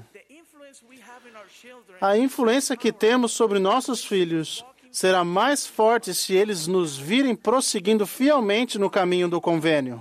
O profeta Jacó, do livro de Mormon, é outro exemplo de uma integridade como essa. Seu filho Enos escreveu sobre a influência dos ensinamentos do seu pai. Eu, Enos, sabia que meu pai era um homem justo, pois instruiu-me em seu idioma e também nos preceitos e na admoestação do Senhor. E bendito seja o nome de meu Deus por isso. E as palavras que frequentemente ouvira de meu pai sobre a vida eterna e a alegria dos santos penetraram-me profundamente o coração. As mãos, as mães dos jovens guerreiros viviam o evangelho e seus filhos estavam cheios de convicção. Seu líder relatou: eles tinham sido ensinados por suas mães que, se não duvidassem, Deus os livraria. E repetiram-me as palavras de suas mães, dizendo: Não duvidamos de que nossas mães o soubessem. Enos e os jovens guerreiros foram fortalecidos pela fé dos seus pais, que os ajudou a enfrentar suas próprias provações da fé. Somos abençoados com o Evangelho restaurado de Jesus Cristo em nossos dias, que nos eleva quando nos sentimos desencorajados ou preocupados. Temos a certeza de que nossos esforços produzirão frutos no devido tempo do Senhor, se prosseguirmos com firmeza pelas provas de nossa fé. Minha esposa e eu acompanhamos recentemente o elder David Banner na dedicação do templo de Porto Príncipe, Haiti. Nosso filho, Jorge, que foi conosco, relatou a experiência que teve. Foi incrível, pai. Quando o Elder Brenner começou a oração dedicatória, pude sentir a sala se encher de calor e luz. Meu entendimento sobre o propósito do templo aumentou muito quando ouvi aquela oração. É realmente a casa do Senhor. No livro de Mormon, Neff ensina que ao desejarmos conhecer a vontade de Deus, Ele nos fortalecerá. Ele escreveu: Eu, Nef, sendo muito jovem e tendo também grande desejo de saber dos mistérios de Deus, clamei, portanto, ao Senhor. E eis que ele me visitou e enterneceu meu coração, de maneira que acreditei em todas as palavras que meu pai dissera. Por esta razão, não me revoltei contra ele, como meus irmãos. Irmãos e irmãs, vamos ajudar nossos filhos e todos ao nosso redor a seguir o caminho do convênio de Deus, para que o Espírito possa ensiná-los e enternecer o coração deles com o desejo de segui-lo por toda a vida. Ao ponderar sobre o exemplo de meus pais, percebi que nossa fé em Jesus Cristo vai nos mostrar o caminho de volta ao nosso lar celestial. Sei que milagres acontecem depois da prova de nossa fé. Presto testemunho de Jesus Cristo e seu sacrifício expiatório. Eu sei que Ele é nosso Salvador e nosso libertador. Ele e nosso Pai Celestial apareceram naquela manhã de primavera, em 1820, ao jovem Joseph Smith, o profeta da restauração. O profeta Russell M. Nelson é o profeta de nossos dias. Em nome de Jesus Cristo. Amém.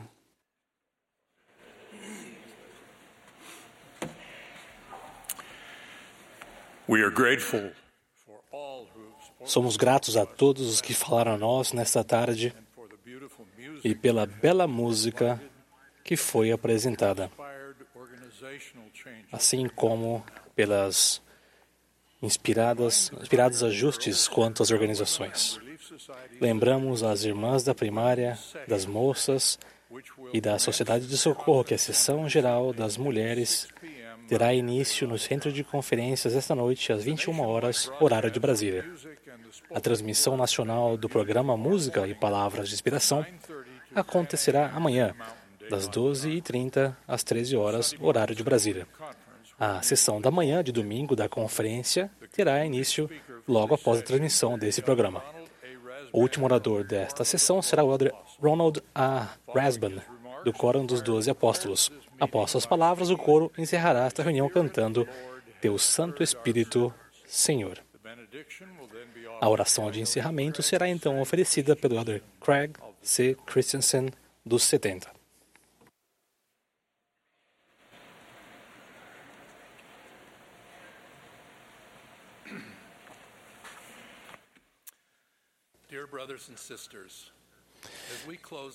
Queridos irmãos e irmãs, ao final dessa sessão, que guardemos em nosso coração o testemunho que recebemos hoje das verdades do Evangelho de Jesus Cristo. Somos abençoados por ter este tempo sagrado juntos para reforçarmos nossas promessas ao Senhor Jesus Cristo. Promessas de que somos seus servos e de que Ele é o nosso Salvador. Tenho pensado muito na importância de fazermos e cumprirmos promessas e convênios.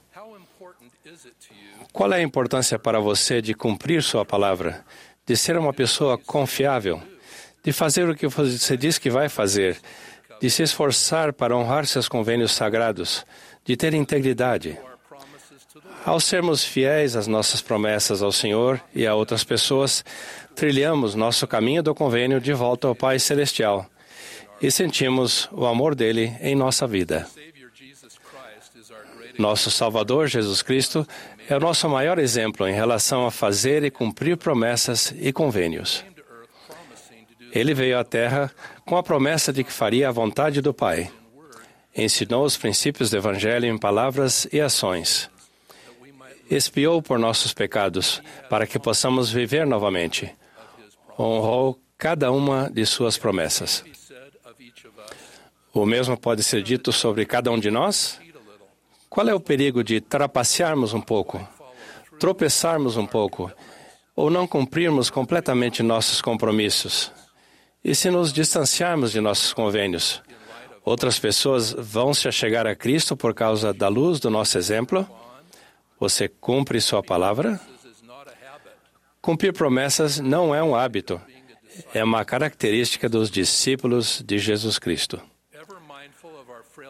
Ciente das fragilidades da vida mortal, o Senhor prometeu: Portanto, tende bom ânimo e não temais, porque eu, o Senhor, estou convosco e ficarei ao vosso lado.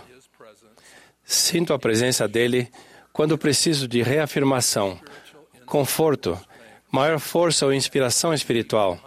E sou profundamente grato e humilde pela companhia divina dele.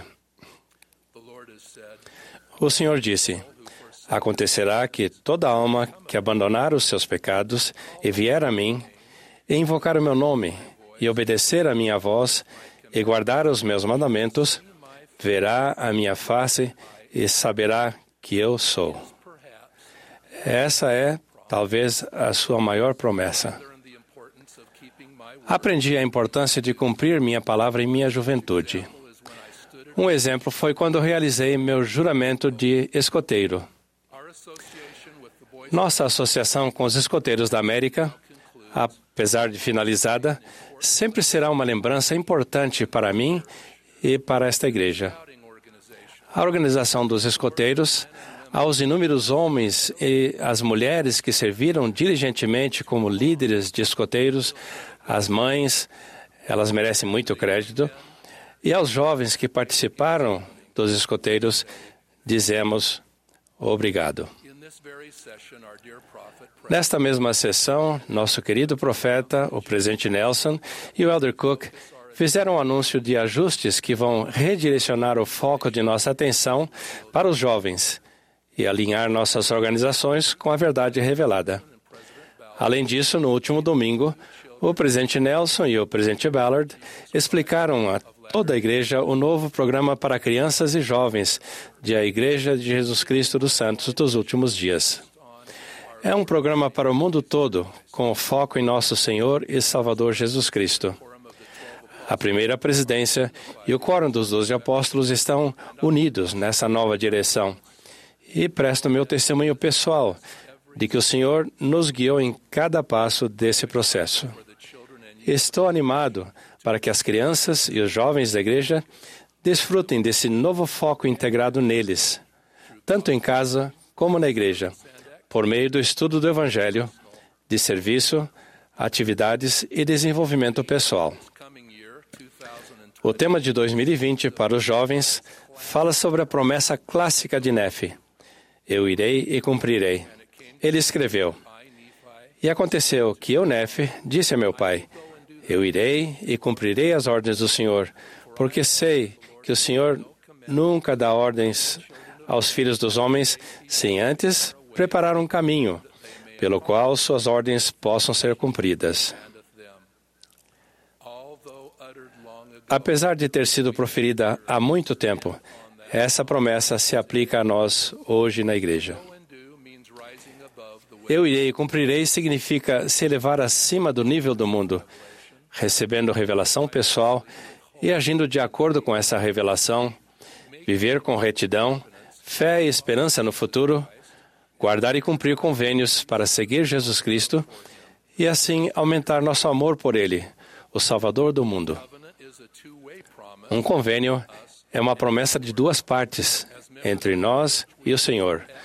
Como membros da igreja, fomos batizados e fizemos convênio de tomar sobre nós o nome de Jesus Cristo e viver como ele viveu.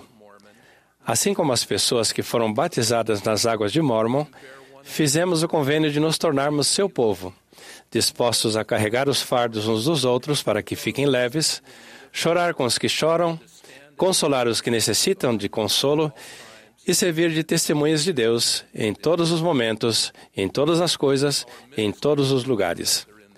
Ao ministrarmos uns aos outros na igreja, demonstramos nosso compromisso de honrar essas promessas. Ao partilharmos do sacramento, renovamos esse convênio de tomar sobre nós seu nome e fazemos promessas adicionais de progredir. Nossas ações e pensamentos diários, grandes ou pequenos, refletem nosso compromisso a Ele. A sagrada promessa que Ele faz de volta é: se lembrardes sempre de mim, tereis meu espírito convosco. Minha pergunta hoje é: cumprimos nossas promessas e convênios ou às vezes eles são feitos sem convicção, feitos apenas casualmente, sendo então facilmente quebrados? Quando dizemos a alguém, vou orar por você, oramos? Quando nos comprometemos, estarei lá para ajudar, Estaremos? Quando nos comprometemos a pagar uma dívida, pagamos? Quando levantamos a mão para apoiar um irmão em um novo chamado, que significa ajudar, apoiamos? Uma noite, durante minha juventude, minha mãe se sentou comigo em sua cama e falou de maneira enfática sobre a importância de viver a palavra de sabedoria. Sei pelas experiências de outras pessoas de alguns anos, ela disse, que a perda da sensibilidade espiritual é consequência do não cumprimento da palavra de sabedoria. Ela olhou bem em meus olhos e senti suas palavras penetrarem meu coração. Prometa-me hoje, Ronnie, ela me chamava de Ronnie, que você vai sempre viver a palavra de sabedoria. Eu fiz solenemente aquela promessa a ela e a tenho cumprido durante todos esses anos. Esse compromisso me ajudou muito quando estava com amigos durante minha juventude e anos depois, quando estava em ambientes de negócios, nas quais, nos quais algumas substâncias comuns eh, eram comuns. Eu havia tomado a decisão de seguir as leis de Deus e nunca tive que voltar atrás.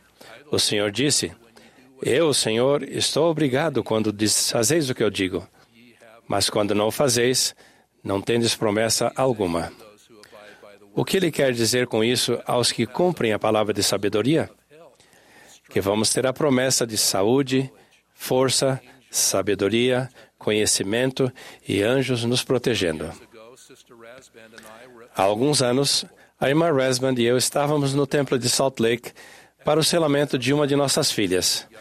Enquanto estávamos do lado de fora com uma filha mais nova, que ainda não tinha idade para entrar no templo, conversamos sobre a importância do selamento no templo sagrado de Deus.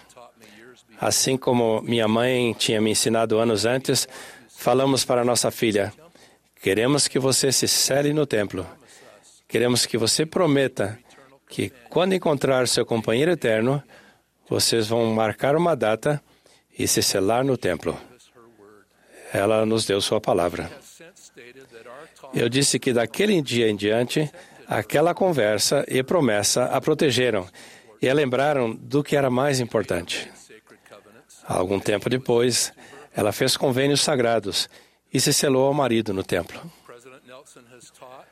O presidente Nelson ensinou: também aumentamos o poder do Salvador em nossa vida quando fazemos convênios sagrados e os cumprimos com exatidão. Nossos convênios nos ligam a Ele e nos dão poder divino. Quando cumprimos nossas promessas uns com os outros, é maior a probabilidade de honrarmos promessas com o Senhor. Lembre-se das palavras do Senhor. Quando fizestes a um desses meus pequeninos irmãos, a mim o fizestes. Reflitam comigo sobre exemplos de promessas nas Escrituras. Amon e os filhos de Mosias, no livro de Mormon, comprometeram-se a pregar a palavra de Deus. Quando Amon foi capturado pelas forças lamanitas, ele foi levado ao rei lamanita, Lamone.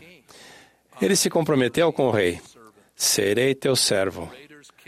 Quando invasores foram roubar as ovelhas do rei, Amon cortou o braço deles. O rei ficou tão surpreso que aceitou ouvir a mensagem de Amon sobre o Evangelho e foi convertido. Ruth, no Velho Testamento, prometeu à sua sogra: Aonde quer que tu fores, irei eu. Ela cumpriu sua palavra. O bom samaritano, em uma parábola no Novo Testamento, prometeu ao hospedeiro que tudo que ele gastasse a mais com o viajante ferido, ele pagaria quando voltasse.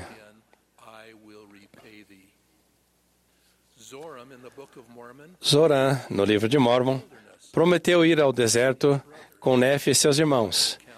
E Nefe conta: Quando Zoran nos fez o juramento, nossos temores cessaram a seu respeito. E quanto à promessa antiga feita aos pais, de que, conforme descrito nas Escrituras, o coração dos filhos voltar-se-ia para seus pais. Na vida pré-terrena, quando aceitamos o plano de Deus, fizemos uma promessa de ajudar a corigar Israel em ambos os lados do véu. entramos, disse Elder. John A. Whitson, entramos em uma parceria com o Senhor.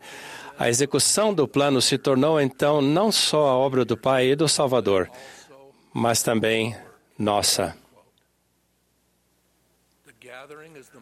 O presidente Nelson ensinou à medida que viajou pelo mundo.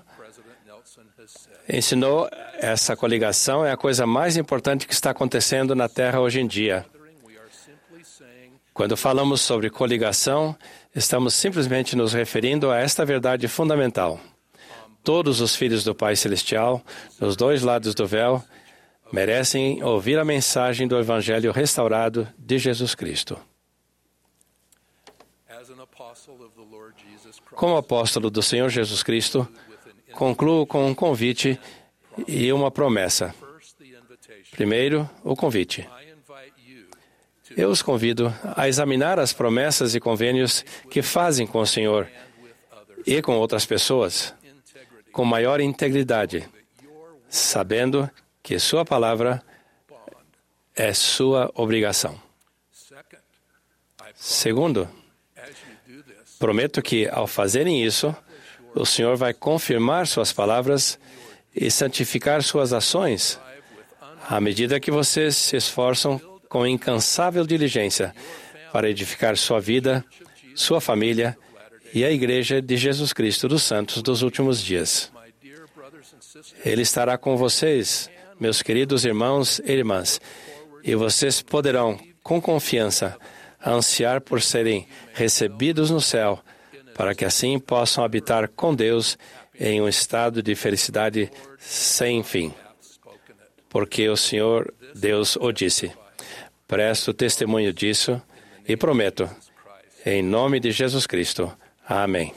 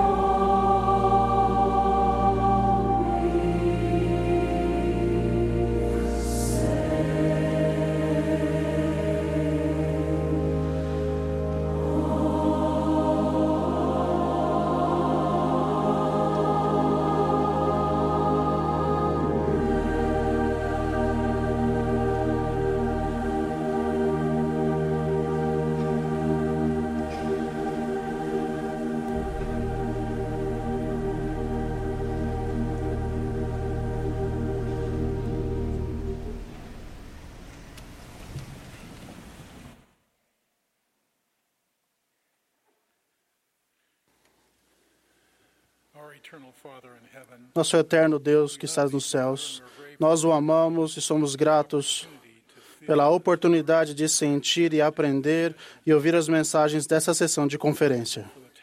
Somos gratos pelos testemunhos do Salvador Jesus Cristo, nosso Salvador. Nós o amamos. Nós, particularmente, reconhecemos ah, o padrão tua igreja e a mensagem de hoje que, no, que nos abençoa, ah, abençoa nossas vidas e abençoe os outros. Reconhecemos os, os valores dedicados a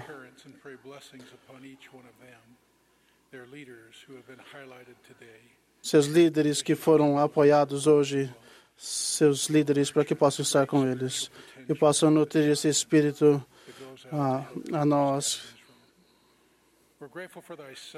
Somos gratos por teu filho e pelas promessas de sua segunda vinda, para que possamos estar focados em nossa preparação, em nossa espiritualidade e dedicação. Por favor, nos abençoe a todos para que consigamos seguir os seus profetas videntes e reveladores. E somos gratos pelo presidente Nelson e sua liderança e visão, e sua inspiração que vem dos céus. Por essas bênçãos, nós expressamos nossa gratidão, reconhecendo a sua mão em tudo em nossa vida. E assim o fazemos em nome de Jesus Cristo, teu Filho. Amém.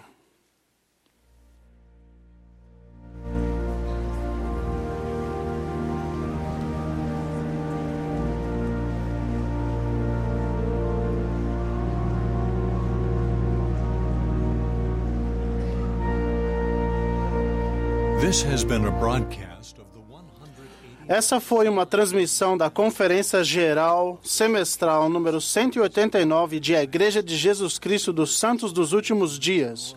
Os oradores foram selecionados entre as autoridades gerais e os líderes gerais da igreja. A música para esta sessão foi apresentada por um coro combinado de membros de estacas na área de Provo, Utah. Essa transmissão foi fornecida como serviço público pela Bonneville Distribution. É proibida qualquer reprodução, gravação, transcrição ou outro uso deste programa sem autorização por escrito.